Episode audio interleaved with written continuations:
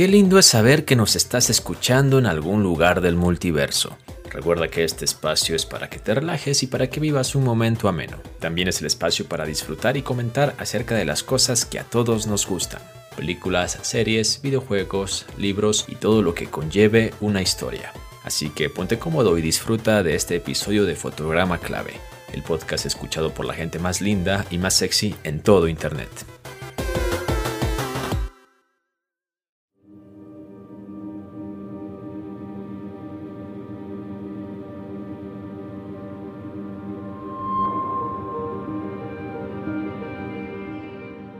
¿Es cierto? Siempre he sido nervioso, muy nervioso, terriblemente nervioso. Pero ¿por qué afirman ustedes que estoy loco? La enfermedad había agudizado mis sentidos en vez de destruirlos o embotarlos. Y mi oído era el más agudo de todos. Oía todo lo que puede oírse en la tierra y en el cielo. Muchas veces oí en el infierno. ¿Cómo puedo estar loco entonces? Escuchen y observen con cuánta cordura, con cuánta tranquilidad les cuento mi historia. Me es imposible decir cómo aquella idea me entró en la cabeza por primera vez, pero una vez concebida me acosó noche y día. Yo no perseguía ningún propósito, ni tampoco estaba colérico. Quería mucho al viejo. Jamás me había hecho nada malo Jamás me insultó. Su dinero no me interesaba. Me parece que fue su ojo. Sí, eso fue. Tenía un ojo semejante al de un buitre, un ojo celeste y velado por una tela. Cada vez que lo clavaba en mí, se me helaba la sangre. Y así, poco a poco, muy gradualmente, me fui decidiendo a matar al viejo y librarme de aquel ojo para siempre. Presten atención ahora. Ustedes me toman por loco. Pero los locos no saben nada. En cambio, si hubieran podido verme, si hubieran podido ver con qué habilidad procedí, con qué cuidado, con qué previsión, con qué disimulo me puse a la obra. Jamás fui más amable con el viejo que la semana antes de matarlo. Todas las noches, hacia las doce, hacía yo girar el picaporte de su puerta y la abría. Oh, tan suavemente. Y entonces, cuando la abertura era lo bastante grande para pasar la cabeza, levantaba una linterna sorda, cerrada, completamente cerrada, de manera que no se viera ninguna luz, y tras ella pasaba la cabeza. Oh, ustedes hubieran reído al ver cuán astutamente pasaba la cabeza. La movía lentamente, muy, muy lentamente, a fin de no perturbar el sueño del viejo. Me llevaba una hora entera introducir completamente la cabeza por la abertura de la puerta, hasta verlo tendido en su cama. Eh, ¿es que un loco hubiera sido tan prudente como yo? Y entonces, cuando tenía la cabeza completamente dentro del cuarto, abría la linterna cautelosamente. Oh, tan cautelosamente. Sí, cautelosamente iba abriendo la linterna, pues crujían las bisagras. Y la iba abriendo lo suficiente para que un solo rayo de luz cayera sobre el ojo de buitre. Y esto lo hice durante siete largas noches, cada noche, a las doce, pero siempre encontré el ojo cerrado, y por eso se me hacía imposible cumplir mi obra, porque no era el viejo quien me irritaba, sino el mal de ojo. Y por la mañana, apenas iniciado el día, entraba sin miedo en su habitación y le hablaba resueltamente, llamándolo por su nombre con voz cordial, y preguntándole cómo había pasado la noche. Ya ven ustedes que tendría que haber sido un viejo muy astuto para sospechar que todas las noches, justamente a las doce, iba yo a mirarlo mientras dormía. Al llegar la octava noche, procedí con mayor cautela que de costumbre al abrir la puerta. El minutero de un reloj se mueve con más rapidez de lo que se movía mi mano. Jamás, antes de aquella noche, había sentido el alcance de mis facultades, de mi sagacidad. Apenas lograba contener mi impresión de triunfo, pensar que estaba allí, abriendo poco a poco la puerta, y que él ni siquiera soñaba con mis secretas intenciones o pensamientos. Me reí entre dientes ante esta idea, y quizá me oyó, porque lo sentí moverse repentinamente en la cama, como si se sobresaltara. Ustedes pensarán que me eché hacia atrás, pero no. Su cuarto estaba tan negro como la pez, ya que el viejo cerraba completamente las persianas por miedo a los ladrones. Yo sabía que le era imposible distinguir la abertura de la puerta y seguí empujando suavemente, suavemente. Había ya pasado la cabeza y me disponía a abrir la linterna, cuando mi pulgar resbaló en el cierre metálico y el viejo se enderezó en el lecho gritando ¿Quién está ahí? Permanecí inmóvil, sin decir palabra. Durante una hora entera no moví un solo músculo, y en todo ese tiempo no oí que volviera a tenderse en la cama. Seguí sentado, escuchando, tal como yo lo había hecho, noche tras noche, mientras escuchaba en la pared los taladros cuyo sonido anuncia la muerte. Oí de pronto un leve quejido, y supe que era el quejido que nace del terror. No expresaba dolor o pena, era el ahogado sonido que brota del fondo del alma cuando el espanto la sobrecoge. Bien conocía yo ese sonido. Muchas noches, justamente a las doce, cuando el mundo entero dormía, surgió de mi pecho, ahondando con su espantoso eco los terrores que me enloquecían. Repito que lo conocía bien. Comprendí lo que estaba sintiendo el viejo y le tuve lástima, aunque me reía en el fondo de mi corazón. Comprendí que había estado despierto desde el primer ruido, cuando se movió en la cama. Había tratado de decirse que aquel ruido no era nada, pero sin conseguirlo. Pensaba, no es más que el viento en la chimenea o un río que chirrió una sola vez. Sí, había tratado de darse ánimos con esas suposiciones, pero todo era en vano. Todo era en vano porque la muerte se había aproximado a él, deslizándose furtiva y envolvía a su víctima, y la fúnebre influencia de aquella sombra imperceptible era la que lo movía a sentir, aunque no podía verla ni oírla, a sentir la presencia de mi cabeza dentro de la habitación. Después de haber esperado largo tiempo, con toda paciencia, sin oír que volviera a acostarse, resolví abrir una pequeña, una pequeñísima ranura en la linterna. Así lo hice. No pueden imaginarse ustedes con qué cuidado, con qué inmenso cuidado, hasta que un fino rayo de luz, semejante al hilo de la araña, brotó de la ranura y cayó de lleno sobre el ojo de buitre. Estaba abierto, abierto de par en par, y yo empecé a enfurecerme mientras lo miraba. Lo vi con toda claridad, de un azul apagado y con aquella horrible tela que me helaba hasta el tuétano. Pero no podía ver nada de la cara o del cuerpo del viejo, pues, no movido por un instinto, había orientado el haz de luz exactamente hacia el punto maldito. ¿No les he dicho ya que lo que toman erradamente por locura es solo una excesiva agudeza de los sentidos? En aquel momento llegó a mis oídos un resonar apagado y presuroso, como el que podría ser un reloj envuelto en algodón.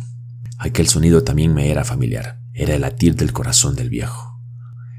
Aumentó aún más mi furia, tal como el redoblar de un tambor estimula el coraje de un soldado. Pero, incluso entonces, me contuve y seguí callado. Apenas si respiraba. Sostenía la linterna de modo que no se moviera, tratando de mantener con toda la firmeza posible el haz de luz sobre el ojo. Entretanto, el infernal latir del corazón iba en aumento. Se hacía cada vez más rápido, cada vez más fuerte, momento a momento. El espanto del viejo tenía que ser terrible, cada vez más fuerte, más fuerte. ¿Me siguen ustedes con atención? Les he dicho que soy nervioso. Sí, lo soy. Y ahora, a medianoche en el terrible silencio de aquella antigua casa, un resonar tan extraño como aquel me llenó de un horror incontrolable. Sin embargo, me contuve todavía algunos minutos y permanecí inmóvil. Pero el latido crecía cada vez más fuerte, más fuerte. Me pareció que aquel corazón iba a estallar, y una nueva ansiedad se apoderó de mí. Algún vecino podía escuchar aquel sonido. La hora del viejo había sonado. Abrí del todo la linterna y me precipité en la habitación. El viejo clamó una vez, nada más que una vez. Me bastó un segundo para arrojarlo al suelo y echarle encima el pesado colchón. Sonreí alegremente al ver lo fácil que me había resultado todo. Pero durante varios minutos el corazón siguió latiendo con un sonido ahogado. Claro que no me preocupaba, pues nadie podía escucharlo a través de las paredes. Cesó, por fin, de latir. El viejo había muerto. Levanté el colchón y examiné el cadáver. Sí, estaba muerto, completamente muerto. Apoyé la mano sobre el corazón y la mantuve así largo tiempo. No se sentía el menor latido. El viejo estaba bien muerto. Su ojo no volvería a molestarme. Si ustedes continúan tomándome por loco, dejarán de hacerlo cuando les describa las astutas precauciones que adopté para esconder el cadáver. La noche avanzaba mientras yo cumplía mi trabajo con rapidez, pero en silencio. Ante todo, descuarticé el cadáver. Le corté la cabeza, brazos y piernas. Levanté luego tres planchas del piso de la habitación y escondí los restos en el hueco. Volví a colocar los tablones con tanta habilidad que ningún ojo humano, ni siquiera el suyo, hubiera podido advertir la menor diferencia. No había nada que lavar, ninguna mancha, ningún rastro de sangre. Yo era demasiado precavido para eso. Una cuba había recogido todo. Cuando hube terminado mi tarea, eran las cuatro de la madrugada, pero seguía tan oscuro como a medianoche. En momentos en que se oían las campanadas de la hora, golpearon la puerta de la calle. Acudí a abrir con toda tranquilidad, pues, ¿qué podía temer ahora? Hallé a tres caballeros, que se presentaron muy civilmente como oficiales de policía. Durante la noche, un vecino había escuchado un alarido, por lo que se sospechaba la posibilidad de algún atentado. Al recibir este informe en el puesto de policía, habían comisionado a los tres agentes para que registraran el lugar. Sonreí, pues, que tenía que temer. Di la bienvenida a los oficiales y les expliqué que yo había lanzado aquel grito durante una pesadilla. Les hice saber que el viejo se había ausentado a la campaña, Llevé a los visitantes a recorrer la casa y los invité a que revisaran, a que revisaran bien. Finalmente, acabé conduciéndolos a la habitación del muerto. Les mostré sus caudales intactos y cómo cada cosa se hallaba en su lugar. En el entusiasmo de mis confidencias traje sillas a la habitación y pedí a los tres caballeros que descansaran allí de su fatiga, mientras yo mismo, con la audacia de mi perfecto triunfo, colocaba mi silla en el exacto punto bajo el cual reposaba el cadáver de mi víctima. Los oficiales se sentían satisfechos, mis modales los habían convencido. Por mi parte me hallaba perfectamente cómodo. Sentáronse y hablaron de cosas comunes, mientras yo les contestaba con animación. Mas, al cabo de un rato empecé a notar que me ponía pálido, y deseé que se marcharan. Me dolía la cabeza y creí percibir un zumbido en los oídos. Pero los policías continuaban sentados y charlando. El zumbido se hizo más intenso. Seguía resonando y era cada vez más intenso. Hablé en voz muy alta para librarme de esa sensación, pero continuaba lo mismo y se iba haciendo cada vez más clara, hasta que, al fin, me di cuenta de que aquel sonido no se producía dentro de mis oídos. Sin duda, debí de ponerme muy pálido, pero seguía hablando con creciente soltura y levantando mucho la voz. Empero el sonido aumentaba, ¿y qué podía hacer yo? Era un resonar apagado y presuroso, un sonido como el que podría ser un reloj envuelto en algodón. Yo jadeaba, tratando de recobrar el aliento, y, sin embargo, los policías no habían oído nada. Hablé con mayor rapidez, con vehemencia, pero el sonido crecía continuamente. Me puse en pie y discutí sobre insignificancias en voz muy alta y con violentas gesticulaciones, pero el sonido crecía continuamente. ¿Por qué no se iban? Anduve de un lado a otro a grandes pasos, como si las observaciones de aquellos hombres me enfurecieran, pero el sonido crecía continuamente. Oh Dios, ¿qué podía hacer yo? Lancé espumajaros de rabia, maldije, juré, balanceando la silla sobre la cual me había sentado. Raspé con ella las tablas del piso, pero el sonido sobrepujaba a todos los otros y crecía sin cesar. Más alto, más alto, más alto. Y entre tanto, los hombres seguían charlando plácidamente y sonriendo. ¿Era posible que no oyeran? Santo Dios, no, no. Claro que oían y que sospechaban, sabían, y se estaban burlando de mi horror. Sí, Así lo pensé y así lo pienso hoy. Pero cualquier cosa era preferible a aquella agonía. Cualquier cosa sería más tolerable que aquel escarnio. No podía soportar más tiempo sus sonrisas hipócritas. Sentí que tenía que gritar o morir. Y entonces, otra vez, escuchen, más fuerte, más fuerte, más fuerte, más fuerte. Basta ya de fingir, malvados. Oye, confieso que lo maté. Levanten esos tablones, ahí, ahí, donde está latiendo su horrible corazón.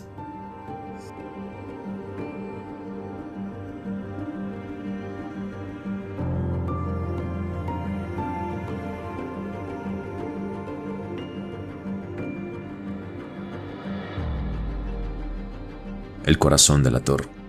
Edgar Allan Poe.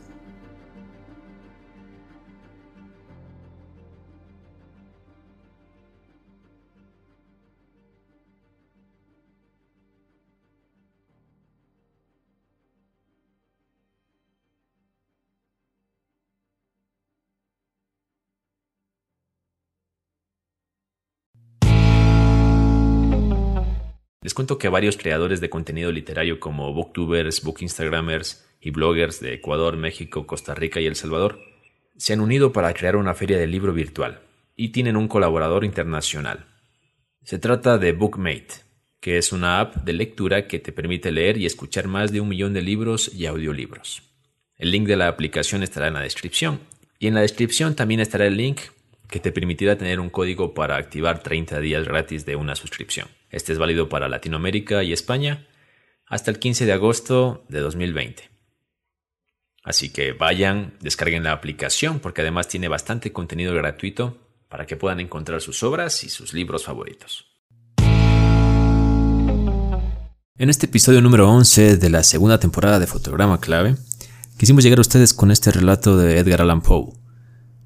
Como ustedes habrán notado, en esta segunda temporada incorporamos relatos en algunos episodios y este es el último de esta segunda temporada, ya que llegaremos al episodio número 13, es decir, dos episodios más con dos invitados y daremos por finalizada la segunda temporada. Luego Tendremos unas semanas de descanso para volver con la tercera temporada en la que les aseguro que habrá muchas sorpresas, tanto en el formato como la manera de llevar el podcast, porque la idea justamente es de que orgánicamente este podcast vaya innovándose, creciendo, mejorando, con el fin de que pueda ser más atractivo, más entretenido y poder de una u otra manera empatizar más con ustedes que son nuestros escuchas, nuestros oyentes. Así que bueno, esta información se las quería dar un poquito anticipada para que no se sorprendan cuando lleguen las semanas de descanso. El hecho es que Fotograma Clave, como ustedes saben, es creado para hablar sobre historias y deseamos que muchos relatos más puedan estar aquí en este programa. Así que si tú eres creador de historias cortas y deseas de una u otra manera que lo podamos compartir, estamos abiertos a esa posibilidad. O conoces a alguien que le pueda interesar aquello, también estamos muy deseosos de que nos lo puedas contar. Recuerda que estamos en Instagram como arroba fotograma.clave. Esta es la información que quería traer para ustedes en este episodio corto. La verdad es que yo, Kevin Rafael Araujo, Rafaelo, me encuentro ahora mismo de vacaciones, pero no quería dejar pasar esta semana sin compartirles al menos un relato. Espero que lo hayan disfrutado realmente. Así que bueno, nos vamos. Recuerden que pueden seguirnos en todas las plataformas de podcast. Estamos como fotograma clave, ya sea en Spotify, ya sea en Apple Podcast, ya sea en Google Podcast, sea Evox, sea Anchor.fm. Allí nos encontrará. Y podrá compartirlo con sus amigos, con sus parejas, con sus padres, con sus tíos, sus primos, con sus conocidos, etc sea quien sea, nos hará un gran favor y estaremos eternamente agradecidos. Así que recuerde que amar es compartir, así que si compartes este podcast con alguien cercano, estarás generando más amor en este mundo. Nos vamos, pero volveremos la semana que viene. Siéntanse libres de extrañarnos. Chao.